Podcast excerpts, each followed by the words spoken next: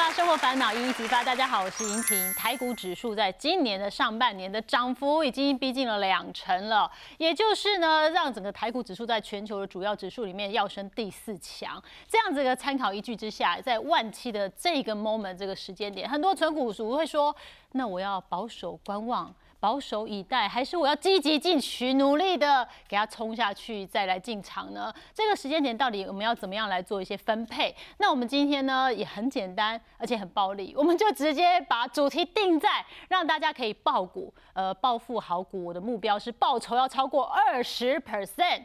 可以做到吗？今天等一下影片当中就有解答，所以重责大任交给今天两位达人专家喽。首先有请我们的这个专业资深分析师杜金勇杜大师，婷婷，各位观众大家好，还有我们的考古专家陈威良，你好，大家好。哎，有点难，你知道吗？因为现在万七了嘛，大家都在想说，好，那个万八那个时间点是什么时候？那万七的时间又让我们觉得指数好像某种程度已经到了相对的高点了。到底这个时候我要积极进去，还是未来整个的股市的变化会不会让我们措手不及？因为接下来还有选举，对不对，魏良？好，我直接先破题，帮呢在股市场外的投资人。问出一个心中最大的疑惑，嗯，因为今年呢，大家听到有很多专家发出预警，嗯，景气走下坡，甚至讨论美国的景气呢极可能要衰退。那到底凭什么股市能涨？到底是不是乱炒作？哈，其实到底股价是怎么而来的？很简单，今天跟大家分享一个概念哦。这个概念呢，其实就从呢一个经典公式而来。股价的计算呢，是从本益比乘上预估获利。好，预估获利代表它是未来哦。好，那今年上半年哦，为什么台股、美股都在强力上涨？最主要的关键就是呢，因为预期通膨已经开始降温了。嗯，事实上呢，从过去一年以来，通膨从最高九点一趴降到目前大概三趴。嗯，那通膨越低的时候，本益比就会开始调高。好，那所以呢，很简单的一个逻辑就是，今年上半年呢，大家都知道升息已经在倒数了，那利率呢又跟本一比呈现反向，所以呢，利率就会啊在接近封顶的时候，就有助于呢本一比开始触底回温。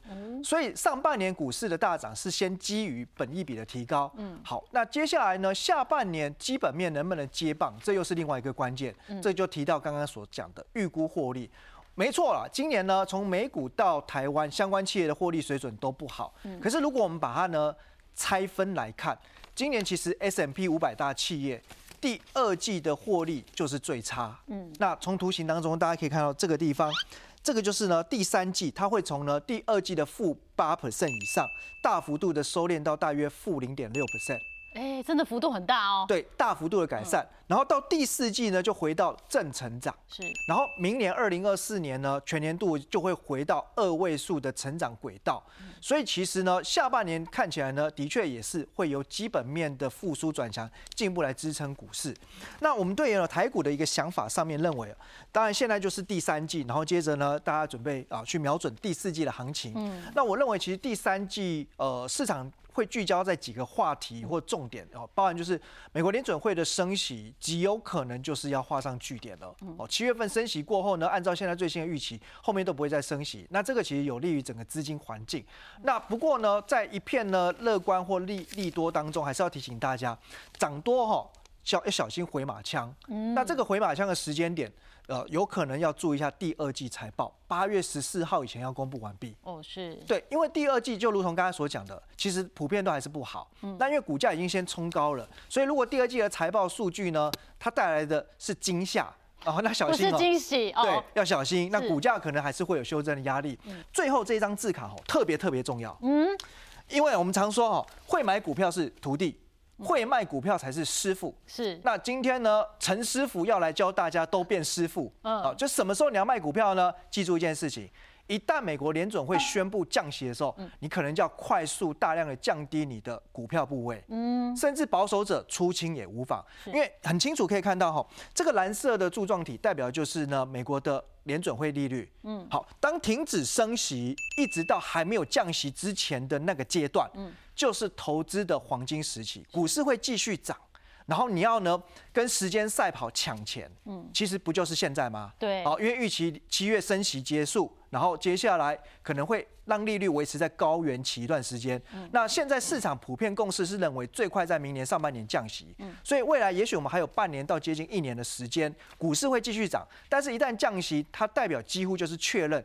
景气很差，景气衰退，那那个时候当然大家就要小心，因为你可以看到利率只要调降的时候，后面都是伴随股灾。空头市场都会大跌。不过说实在，台股这一波的涨势哦，其实从过完年的时候，本来想说先低呃先蹲一下再往上跳，连蹲都不蹲就一路往上弹。然后其实里面有一个很重要一个主题之一就是 AI 嘛。很多人说，那 AI 这一个概念里面呢，呃，到底是可不可以进场？它到底会不会很短期？那如果真的要挑的话，你要挑真的 AI 啊，不然你入场入手了一些假 AI，对不对？那我要怎么判断呢？那我个人认为啊，这个类股应该会跟诶公元两千年的达康一样哦，它是有一个比较长的一个。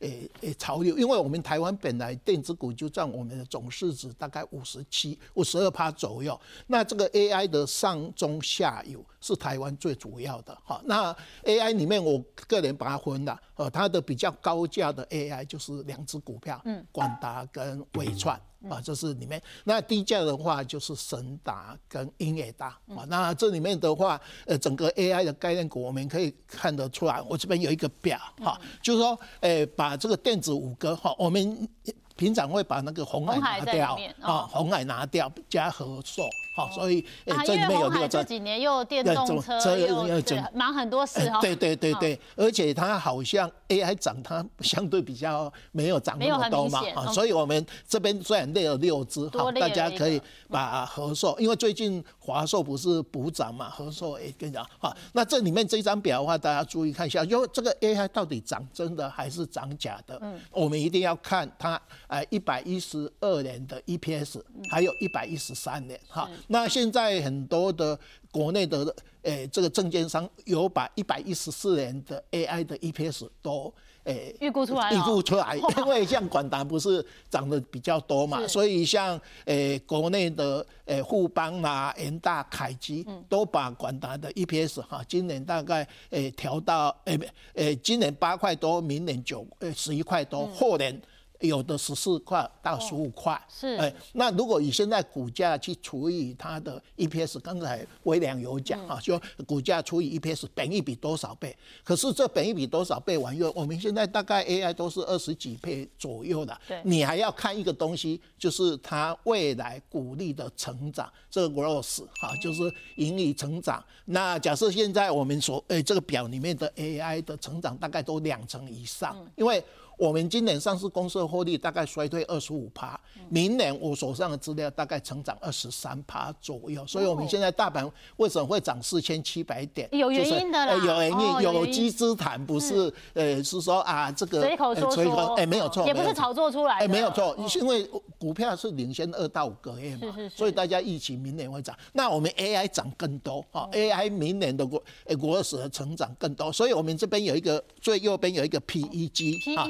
呃，用本益比除以税后盈余的成长率，把这个 percent 拿掉啊。那只要这个本益 PEG 小于一的话，哎，这个股价现在虽然比较高，可是因为你是买未来这一家公司的愿景嘛，你现在比较贵的价格。可是因为我认为明年后年它的 growth，呃，EPS 会大幅增长，所以你看到我们这个表 PEG 都小于一嘛。哦，这是我们。所以您的 PEG 就是说高成长本益比，哎，对。我们现在不能只看本益比，我要看高成长本益比，它才代表我有空间嘛。哎，没有错，没有错。所以我们回答刚才主持人讲的是说，我们这一次 AI 是不是涨真的？应该是。它有它基本面，虽然苏志峰来讲，未来五年大概呃那个 AI 是它的一个呃成长期嘛，还有像台积电华硕位，虽然它本 A 不好，可是它对 AI 有价值，而且呃 AI 占台积电的营收里面大概六趴嘛，啊，那里面最纯的就是微微影。大概 AI 的比重营收占大概十九趴，广达大十五趴，那伟创因为有持持有微影大概三十几趴嘛，所以为为什么我们诶这里面的诶诶五档里面，我们说啊啊首选就是看广达跟诶这个伟创哈。那 AI 有没有要结束？很简单，一只主流股有跌停板，那这个波段有可能就有卖压。另外还讲出大量。诶，比较黑，好，大概是这个来做判断。所以，我们一开始的主题啊，我就说简单暴力，我要存出二十 percent 暴富好股哦。这个方向上，我们先从老师杜大师的一些脉络、投资脉络上来进一步的抽丝剥茧了解一下。那其实讲涨二十趴，如果像我们讲我诶欧影万台积电，气人欧影万台积电哈，诶，它二十八年来平均。的几何平均报酬率是二十一趴，嗯，是非常符合，因为我们台股六十一年来，index 计算平均报酬率二十一趴啊，所以二十趴是我们大家的一个 benchmark 啊。那台积电的话，你看到，哎，它长期是。非常好的一个走势图嘛，那去年你看到去年在诶这个诶三百七十块哈，那时候它的本益比是九倍，因为它它后来去年赚三十九块嘛，如果三十七块一除，本益比九倍，好，那去年我非常比较好的话是刚好在低档，以那时候诶决定存买台积电嘛哈，那你看到台积电这一路从三百七诶现在涨到诶五百九十四块，好，那相对诶快。要穿我们那个去年三月三十号的六百零二，哦，那时候大盘刚好到一万七千七百点，哈，所以大家只要看到台积电如果有说见到六字头，那大盘应该就会挑战一七七七年，哈。那我们现在台积电的话，诶，这个自然人怎么去买？好，我们看一下，我们法说会晚又台积电不是诶重挫跌了十九块啊，盘中二十一块，我那一天个人的纯资源我就买开盘价，好，那。就买到诶五百六十四块，所以我们认为诶，像从现在。虽然说他法说会，诶，这个魏哲家说啊，今年诶，今年的营收大概衰退十趴嘛，从本来预期一的一趴到六趴，啊，诶，衰退十趴，好，那它获利，我们这边有一一条哈，这个上市公司的获利，诶，把它往下调低，好，那本来是二 Q 最低啦，那有的人认为明年一 Q 最低，哈，这个字比较小，那有，可是有的研究员认为，哎，是二 Q 最低，哈，那这样的话，三 Q 四 Q，它本来应该是三 Q 四 Q 落底，后来延到明年的一 Q。嗯，那我们知道，我们股票大概是反映股价二到五个月的时间。哈，那这按照以前台积电大概每年的六呃每年的三月份三 Q，它都是波段低档。啊，所以我我现在在诶买卖台积电的话，我就从呃上面下来，每隔二十块啊去买它。哦，就是二十块，哎，去买它。那它如果按照纯正现行的话，它不是有跳空三个跳空缺口嘛？哈，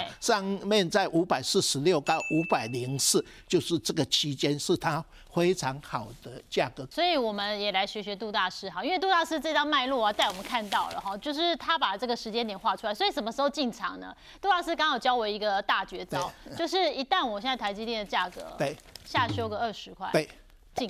对，没有错，因为我。但是你有说不要全进哦。呃，对我大概都是分三批啦，就开玩笑说，我昨天远东百货不是那个五十人修修馆嘛，我们穿衣服都买三千百的那个衣服嘛，买三枪呃三排啊。第一笔买，假设那一天我买五百六十块，对，那万一如果再跌下来，你还有第二笔嘛？哦，那第三笔你就比较谨慎。哈，那像哎买完以后，哎它只到五百五十七块就弹上来嘛？你可进不可进啊？那如果说真的突破，哎这个五百九十四块，你就再追上去。其实很多散户真的很喜欢台积电哦，所以魏良兄，你认为什么时候进场台积电是比较好的时机？其实我认为，如果展望未来三年的话。第三季台积电有拉回，还没有买好买满的人要把握这个机会。我觉得可能是最后买点浮现。哦，那为什么哈？因为其实呃，讲到台积电，就算它是在技术制程上面领先全世界，不过第一个呢，它还是会受到景气循环的考验。对，好，但这只是短期因素。那整个半导体的循环呢，应该就是在今年的第二季到第三季落底。那接下来呢，回到正循环的轨道，那当然有利于台积电。而且呢，不要忘记所有的创新科技，像 AI、HPC、五 G、电动车，它算是呢极其大成。你如果看好这些新创科技的趋势，其实买台积电是对的。对。那但是台积电真正最大的天敌是联准会。哦。因为过去一年来暴力式的升息，那外资呢不得不在台股提款变现。那台积电就是那个最大台的提款机 ATM，所以呢，我们刚才前面讲到，哦，前面三年外资对台股卖了二点二兆，嗯，当中大概就有将近一半的金额一兆是卖台积电，但水能载舟也能覆舟，所以呢，当联准会停止升息，乃至于未来呃。进入降息循环的时候，那外资资金要回来，还是会买台积电为首选嘛？那我觉得，呃，其实一眼就可以看出，哈，台积电到底呢值不值得买进，就是用本益比循环。哦，你用本益比的看法？过去十年这个区间，我们把把这个本益比的循环走势一拉出来，一目了然。其实台积电呢，它本益比呢，大概呃介于十四到二十二点八倍的时间，就占了大概所有时间里面的七成以上。就多数的时候，它会在这个区间。那平均来讲，就十六点九倍，所以就很清楚。你只要是在呢，哎，平均本一比附近买，就所谓合理价。那如果能够往下，哎，跌跌到呢接近便宜价，那更好。那有没有超出这个区间的？也有过。就像刚才提到，它其实最低呢有来到十倍附近，最高有来二十八倍附近。哦，所以你能不能买到那么低，卖到那么高？这个有时候就要靠人品大爆发，运气刮拨一下这样。对，但至少说我们能够在区间就 OK 了。对。那我们我们怎么掌握台积电的目标价？哈，其实很多外资呢，哎，动不动就去调整外呃这个台积电目标价。就以七月份它的法说会来讲，法说会前外资就已经开始去下修台积电今年的获利预测。嗯，但是却同时上调目标价。哎哎，大家们就奇怪，诡异哦。好，这有有没有中间有什么猫腻还是矛盾呢？其实不是，是因为呢。早就知道台积电呢，今年势必面对大环境的压力，它的第二季、第三季获利会不如预期，是，所以全年度当然就必须下修。嗯，可是呢，也因为确定落底了，所以现在外资调高目标价的底气，它凭的就是呢，把本益比调高。因为景气下行阶段的时候，你会用的本益比呢，是从所谓的合理价，这个刚刚提到的十六点九倍上下，往便宜价来靠拢。哦，那是之前上半年景气不好的时候，可是现在呢，景气要落底回升了。好，那明年呢，台积电会大成长。那这个时候呢，本一比就会从合理阶段，就平均值，往呢昂贵阶段，就是刚才讲到的一个标准差的区间上缘。哦，就是我们刚刚那张图表，你直接帮我们把数字算出来的概念。对，然后所以呢。二零二三年呢，哦，我们从彭博上面抓的这个国内外法人的共识，对台积电研究的确 EPS 下修，因为原本大家认为今年可能有机会赚三十三块以上，但现在修正到呢三一点五，哦，这是共识。那另外来看的话呢，明年就会回到大成长三十八点九倍，然后呢，二零二五年突破四十，甚至来到四十四点三，所以呢，最快呢，它在二零二四年。EPS 就有机会挑战或突破历史新高，那几乎笃定后年二零二五年它不但会创新高，而且是大幅度的突破创高。那我们知道呢，因为现在呢景气就是从便宜价往呃合理价走，然后接下来呢，当下半年营收真的开始出现增温的时候，它就会从合理价往昂贵价走。那大家抓这个范围，哇，不就是来到外资圈所讲的七字头目标价吗？是。所以很多人问我合不合理，我觉得是合理的。现在是合理的。对。然后呢，还有一个时间点要注意，就是。第三季财报在十一月中旬公布，嗯，那那个时候呢，其实呃，二零二三前三季数字都有之后，你就可以把二零二三的 EPS 抛到脑后，因为那时候大家都不在乎了，会去关注在未来。二零二四明年，所以到了十一月中旬之后，你就要改采用二零二四年的 EPS 当成呢估价的基准，然后一样呢从这个合理价往昂贵价走，哦，所以明年有没有机会呢？展望七上八下，有机会。所以我们现在知道目标价、合理价，然后在什么时间点进场，大家就可以做一个进一步的评估了。散户喜欢台积电，那散户可能投资台积电的这个底气可能没有那么足，但是有一个散户也特爱。金融股，哎，杜大师，金融股哦，前一阵子真的让散户伤透了心啊，真的很厌恶又生气哦。但是金融股其实，哎，算到头来，因为接下来又有选举，好像也不是不失一个好的爆股存股的一个好标的哦。金融股我有发掘一套方法，就说因为它是一个以前是成长型获利嘛，因为它有有土地有那个转投资嘛，可是因为经过这三十年来，金融股剩下。哎，它稳定的获利，在就每股净值哦，所以一般来讲，金融股每股净值多少乘以两倍，就可能它的一个股价的高峰啊。那如果股市像去年跌到啊一二六二九的时候，哎，它。大盘跌这么低嘛，哎，它的每股净值。那一倍的话，就可能合理的一个买进价哦，就是我们大概这样哦。那有时候就是我拿股价去除以净值，股净比，哎对对，去做我的参考。哎对，就是这个叫 PBR，，两倍以上实在是太高了。对，但是 under 一还还比较合理哈。那以前因为两年前那个上市呃那个国泰跟富邦获利都很好，所以他们的殖利率大概都有呃五趴以上。可是最近因为去年获利不好嘛，所以殖利率大概就是两三趴啊，所以。早期文化我们都用五趴，所以我们。大概有三种方法，本刚才威廉讲的本益比、值利率跟股价净值比，这个三个我们叫中长期历史评比法。那金融股大概比较适合用 PB 跟值利率，好这样去做判断。那金融股我们就就六档啊，大家看一下，哎，首选就富邦金哦。那我们哎，因为知道我们一月明年一月十三号选总统嘛，选总统我们关股一定会有行情哈。那关股行最首选就兆丰好，那。我们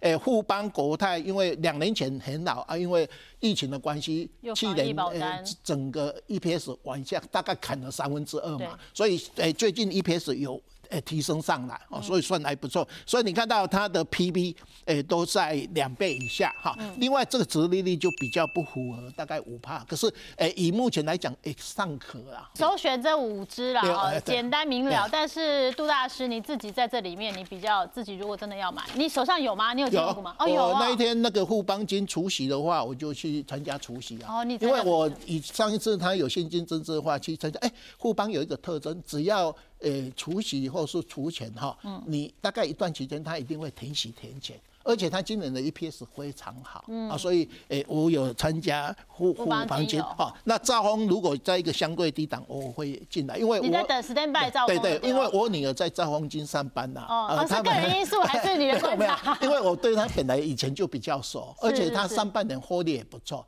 而且赵峰的话，因为他们员工都有员工的第二信托认股啊，所以只要跌下来，他们诶信托的基金就会去买。买兆丰的股票，所以它底下有一个买盘。你现在观望有兆丰金，玉山金还好吗？因为我玉山金以前也会有，可是这一波因为它上次配息哈，获利不好，伤了很多纯股子的心呐哈。那只要说获利有回复的话，诶，玉山金是里面诶金控里面比较好的一些一些一个纯股子的股票。您刚好提醒股净比嘛哈，就是如果 under 一是好，但是现在毕竟看起来都是超过一，但是是不是越低会更好一点？对，可是。现在国泰已经一点零七而已啊。对啊，可是因为我们去年的话，因为有。整个大盘跌六千多点，所以才会那么低那个低嘛啊！可是你现在假设大盘已经快要万七万八，有没有？哎，股价有上来以后，PB 啊就会稍微高一点啊。所以，有有时候我们有时候说，哎呀，最低有时候买不到嘛，你就分批去去做琢磨。是好，所以这几档大家都可以参考一下。好，那我们刚刚讲完台积电，看完金融股，其实我们两位达人有准备他们的私房名单哦，也是可以让你抱着它。赚到二十 percent 吗？来，杜老师先把私房名单交出来。呃，其实我们今年哦。呃，没有 AI 的时候，大概就是我们字卡这个，我给它专有一个名词叫狮子王。狮子王，狮就是雄狮跟凤凰，就是我们解封哈，呃，饭店旅游啊，呃，旅游的概念股啊，都涨翻天了嘛，哈，还有那个饭店的国宾哈，那指的话是最近我们八月七号不是碳交易所要成立吗？啊，华子哈，华子，哎，华子永丰椅子哈，哦，永丰椅完的话就是我们王品。跟那个美食哈这相关的，所以叫狮子丸行情。好，那这一类股它就都来轮来轮去哈。另外还有一个狮子丸要重返森林嘛，那重电重就是破音就又重，所以重电三雄。啊，有没有中心店，还有市店，还有华城，是啊，后来东元也涨，好，那这个哈，那在军工，他们就算在狮子王里面，呃，他后面有一句话叫，我们小时候有看过狮子王，重返丛林嘛，哦，重返丛林，重登荣耀嘛，哈，那玩的话又有一个叫做军工之玩，啊，就是我们的呃里面的汉翔，汉翔，哎，这是里面，所以其实汉翔也涨了，对，涨得很凶了。我们讲的股票有时候是说。你内入口袋完以后，如果万一有大回档，你买不到，你就。想到哎，我们有推荐狮子王跟，请把狮子王、中中间三雄放到口袋名单。哎，对对对，啊，最近的话就加 AI 嘛，AI 我们刚才不是有推荐四只嘛？来来来来，好，AI 股，AI 股哈，AI 就是首选就广达跟啊伟创啊。那目前狮子丸行情完又重电三雄就是 AI 嘛？哦，就是这些在轮。那另外来讲，有的人是说啊，我我根本就买不下去，你这个哈都贵三三，有没有？那有落后补涨。那你就要等时间啊，等时间的话，我们就想说，哎，大盘涨的话，总是会涨到一个高点嘛，啊，那高点完又要回档，可是我们呃，明年要选总统，四 Q 政府一定稍微会出力把这个盘撑住，呃，那他一定会把点数呃照顾一下嘛，好，那就是我们这些落后的诶水泥、钢铁、塑化，哈，还有光谷。这边哈，那光谷的话，我大概有找九只啦。哦。那个以后四 Q 的话，大概都会有。好，那我们刚才有介绍互邦嘛，有没有？呃，台泥家就是能源，它有一个转投资公司，能源是做呃锂电池的核心。啊，这一个哈，那台塑它已经跨入汽呃那个电动车了嘛？那关谷你刚刚说九只嘛，哈，哎，兆丰金，哎，关谷的话，我现在弄出来九只，就是台盐、台回啊，还有阳明，现在行业比较不好，中华电信啊，中钢哈，还有兆丰、一银哈，还有汉翔哈，汉翔是我认为关谷里面比较好，还有华航。那我们接下来微良来帮我们推荐一下，来推出口袋名单之前呢，先告诉我们，如果我真的要暴富好股二十 percent 的报酬，有没有一些参考指标？我要先把它放在心里。好，当然有哈。存股基本功哦，就是三个步骤。第一个步骤先看老板，因为有时候哦，我们真的要了解一个产业，其实对于小资族的朋友来说，可能没有那么多时间或没有那么多经验。对。可是老板能够呢帮我们去打拼，这是最重要的。那第二个步骤，当然呢，哎，喜欢研究的话，你就怎么样去选产业？那产业我把它分成哦，生活必须、政策保护、趋势成长。嗯。如果你比较偏重防御型，那当然呢，生活必须就景气不管呢。高低起落，你永远离不开它的。最好呢，你每天看得到、用得到的东西，这个叫生活必须。那政策保护哦，有一些行业。不是说，哎，财团你财大气粗，想跨进来就跨进来，它是要核发执照的，哦，它是有限制加速的，那这个往往就会形成产业所谓的寡占，甚至接近独占的特性，那这个利润率就比较能够维持。那我个人会更喜欢就是呢趋势成长，嗯，啊，因为我们讲存股存股哦，其实是要把钱养大，嗯，不是只有养那个字哦，是要把它变大，嗯，所以趋势成长呢，有时候呢十年一遇的机会，像今天聊了蛮多 AI，我就觉得如果这里面有。有些财务体质好、有竞争力的公司，其实你同样花时间十年的等待，其实如果只有趴数，很可惜。如果能变倍数，不是更好吗？哦，那再来呢？当然第三个步骤就是要落实到如何挑个股。那这边呢，就教大家一个口诀：狗细沙啊。狗细沙，刚才刚刚生球嘞，下面狗细沙不是随随便便狗细沙哦。哈，那我们怎么选呢？第一个呢，近五年平均的股息发放率五成以上。嗯，哦，就是。公司的现金股利除以它 EPS，这个叫股息发放率，至少超过五成，代表公司呢不会太荡升啊。那另外呢，殖利率要超过五趴，因为大盘呢平均长期大概在四趴，今年掉低一点喽，大概剩下三点八趴，所以呢五趴以上就是你起码要赢过多数的公司或赢过大盘。赢大盘。对，那再来呢，近四季的股东权益报酬率。加起来要超过十五趴，嗯，那这个指标其实就是股神巴菲特非常喜欢筛选的标准，是哦。那这个代表呢，其实就是公司帮我们赚钱的效率。简单来讲呢，你给公司一百块，它可以帮你赚回十五块，哦，这就是很会赚钱的公司。那最后一个呢，哎，我们刚才讲到，希望哈把钱养大，所以呢，公司的股价如果能够成长，通常那个所带来的报酬率哦。比殖利率更有魅力，是。对，因为钱越来越大一个啊，殖利率有时候五趴，雪球越来越大，六趴，可是有时候一个波段上去，可能就是三十趴、五十趴，抵过好几年的股息加总。嗯，那我们怎么样从纯股里面还能够找到股价有成长动能的？这边有一个公式很重要，就是近三年的 EPS 大于近五年。嗯，那这个不就隐含代表公司其实在成长，它在成长哎。哎，它越来越好，越变越强。好，那这边呢，跟大家分享哈，我的先发名单是哦。那基本上当然是希望说，呃，所有的数字都要符合刚才条件。嗯。可是毕竟哦，有些公司我真的舍不得割爱。哦。哦，比如说呢，这边我放了一档哈，就是呃九九四三好乐迪。哦，大家会发现哦，其实好乐迪呢各方面的条件也都符合，但只可惜哦，近三年的 EPS 平均比较低一点，可是有点非战之罪啦。哦，因为疫情嘛，前面两三年就不能去唱歌啊，所以受到影响。好，但是呢，在台湾来讲，KTV 有两强，一个当然钱柜，一个好乐迪。对，那钱柜也在我的候选名单。哦，但我跟大家补充说明一下，其实这两家公司大家都认识他，但他们是。交叉持股是，所以不论你去钱柜唱歌，好乐迪也会受惠；你去好乐迪唱歌，钱柜也受惠。是哦，但是相对来讲，我觉得好乐迪的呃股价又更亲民一点，所以我把它放到先发名单。那另外一家呢，樱花，这个也是大家很熟悉的。哦，搞不好你现在在家里面呢，马上跑到你的厨房看一看，你的厨房的用具是不是就是樱花？也是樱花。对，而且樱花其实也在这一波的呃所谓的厨房商机里面，它也找到新蓝海。嗯，好，包含第一个呢，现在很多的呃，像热水器也在呢升级了，从过去传统点火变成是数位恒温，那价格就要跳三倍。对，然后像这个瓦斯炉哦，也从呢平台式变成砍入式的。